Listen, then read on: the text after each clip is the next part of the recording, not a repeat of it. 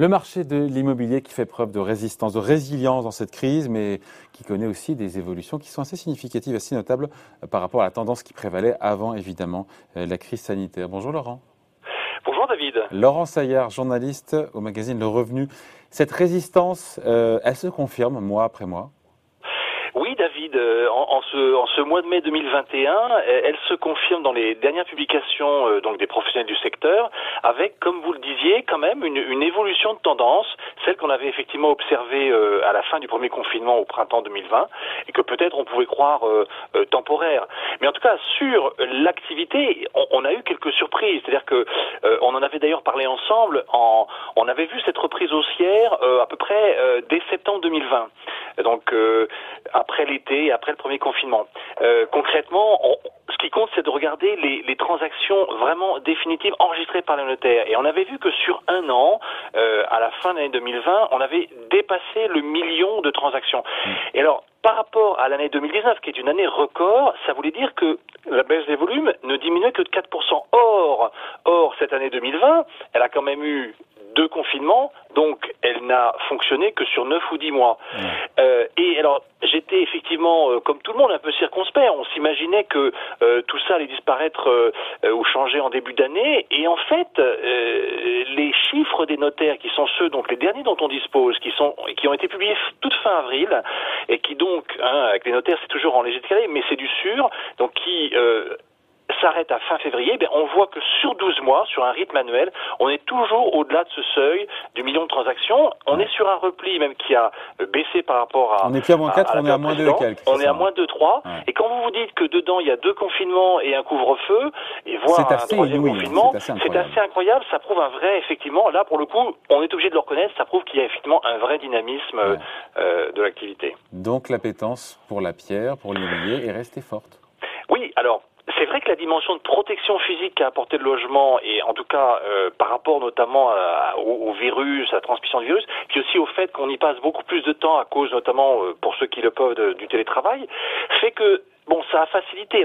Mais en plus, il y a une évolution vraiment de tendance. C'est-à-dire que on en avait parlé ensemble à plusieurs reprises. Euh, et, et, les, professionnels qui viennent, que vous interviewez aussi sur votre plateau, vous en parlent. C'est-à-dire cette dynamique au fond qui fait que bah, les gens se réorientent plus vers les périphéries des grandes villes que dans leur centre, et qui vont plus vers des territoires qui étaient au départ plutôt des destinations de résidence secondaire et qui en fait souffraient depuis pas mal d'années, mais qui ont un gros avantage, bah, c'est qu'ils ont de l'espace et ils ont euh, de la verdure.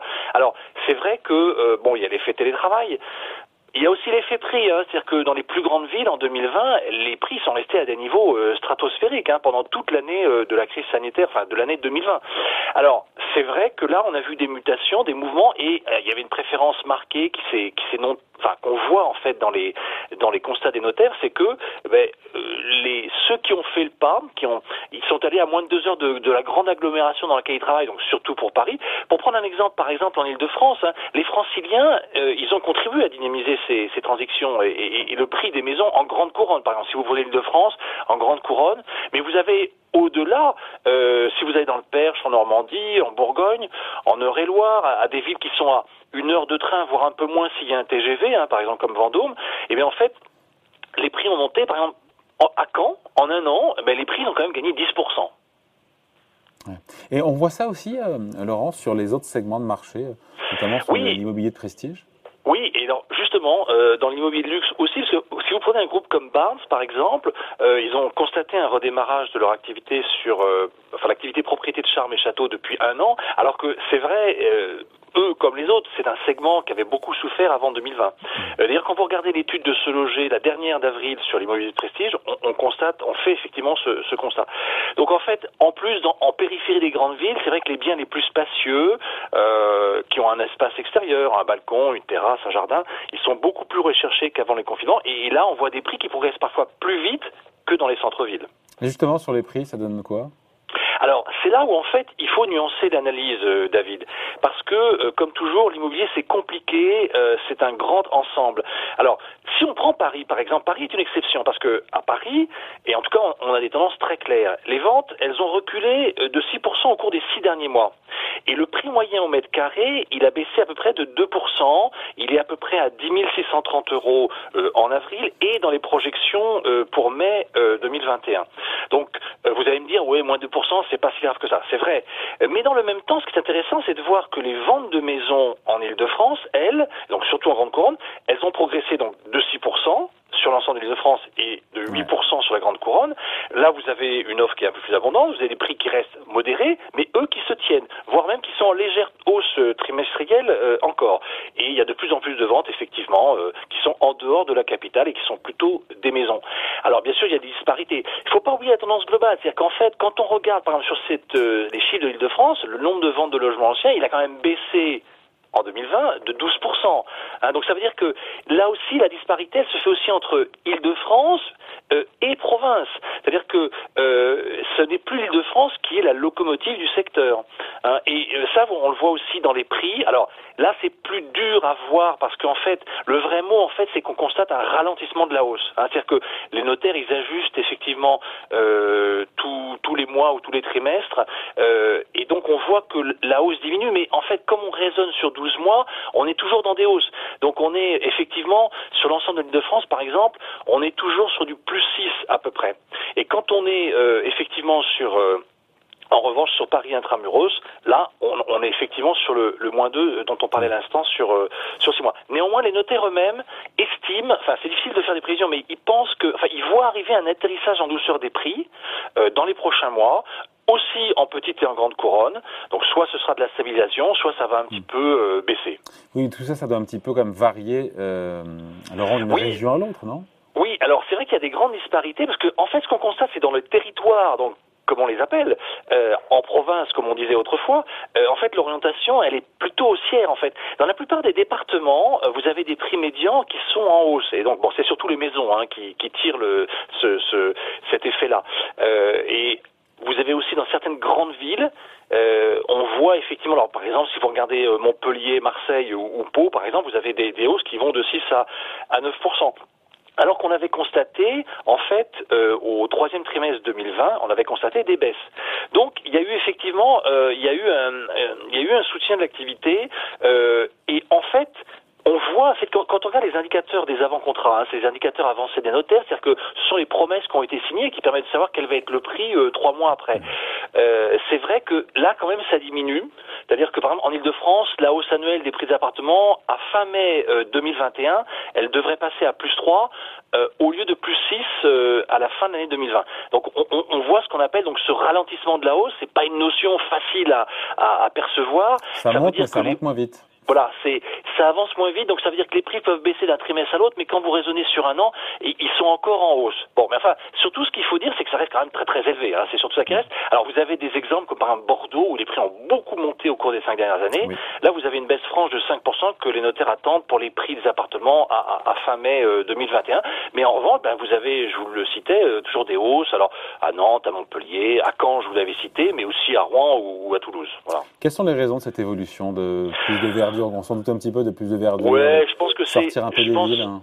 Oui, ça. Je pense que c'est quand même vraiment l'envie de verdure, l'envie d'espace hein, qui, qui pourrait justifier donc ces, ces déplacements. Alors il y a un autre effet euh, euh, aussi, c'est que euh, en fait vous avez cette notion de résidence secondaire qui évolue. Hein. On parle maintenant un peu d'une seconde résidence principale ou d'une semi-résidence principale, c'est-à-dire que effectivement, quand on voit les hausses de certains prix dans les grandes agglomérations, y compris en pleine pandémie en 2020, avec cet effet de, de, de valeur refuge de la pierre, bah, ça a donné envie avec d'aller voir ailleurs, d'aller avoir plus de place ou d'utiliser euh, une résidence secondaire pour se partager euh, euh, entre les deux. Bon, clair aussi que les taux d'intérêt qui restent très très bas sont aussi aussi bon un facteur de, soutien, c'est clair, mais enfin ça va atteindre ses limites parce que bon forcément les conditions de crédit vont finir par se resserrer et puis bon il y a des limites à la rotation du marché, on peut pas définiment vendre les mêmes biens immobiliers, hein. le stock n'est pas extensible à l'infini. Mais je pense quand même que les tensions actuelles qu'on voit sur les prix dans certaines zones, elles sont quand même liées en fait à ce, ce déséquilibre qui est entre l'offre, parce que l'offre devient faible en fait, il y a de moins en moins de biens à vendre.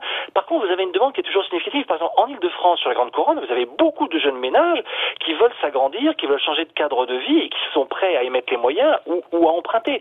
Et donc, comme ils sont euh, plusieurs sur un même dossier et que ça part très vite, eh bien en fait, ça part au prix. Alors ça, c'est vrai que c'est, euh, ça donne envie aussi d'aller euh, voir un petit peu plus loin si avec le télétravail on a moins de contraintes de transport euh, et vous avez des, des, prix notamment euh, à Paris qui restent donc quand même ou à Lyon qui restent très très élevés, ça peut donner envie d'aller voir aussi des villes mm. comme Angers ou Caen. Et du coup à Angers ou à Caen, quand vous regardez au premier semestre 2021, bah, vous êtes toujours sur une forte euh, dynamique haussière. Bon, on a dit beaucoup de choses là, Laurent. Qu'est-ce qu'on qu'est-ce qu'on conclut? On dit quoi en dit les Mais moi je pense que David que le scénario le plus probable sur l'immobilier, notamment donc l'évolution des prix, c'est qu'on va garder ces tensions très contradictoires. Moi je pense que ça va plutôt favoriser quand même une très légère baisse des prix, c'est-à-dire que euh, la demande reste un tout petit peu supérieure à l'offre, donc ça c'est pour ça que les, les, prix restent élevés, mais le stock d'offres se raréfie, tout le monde va pouvoir, pas pouvoir décider de vendre son bien.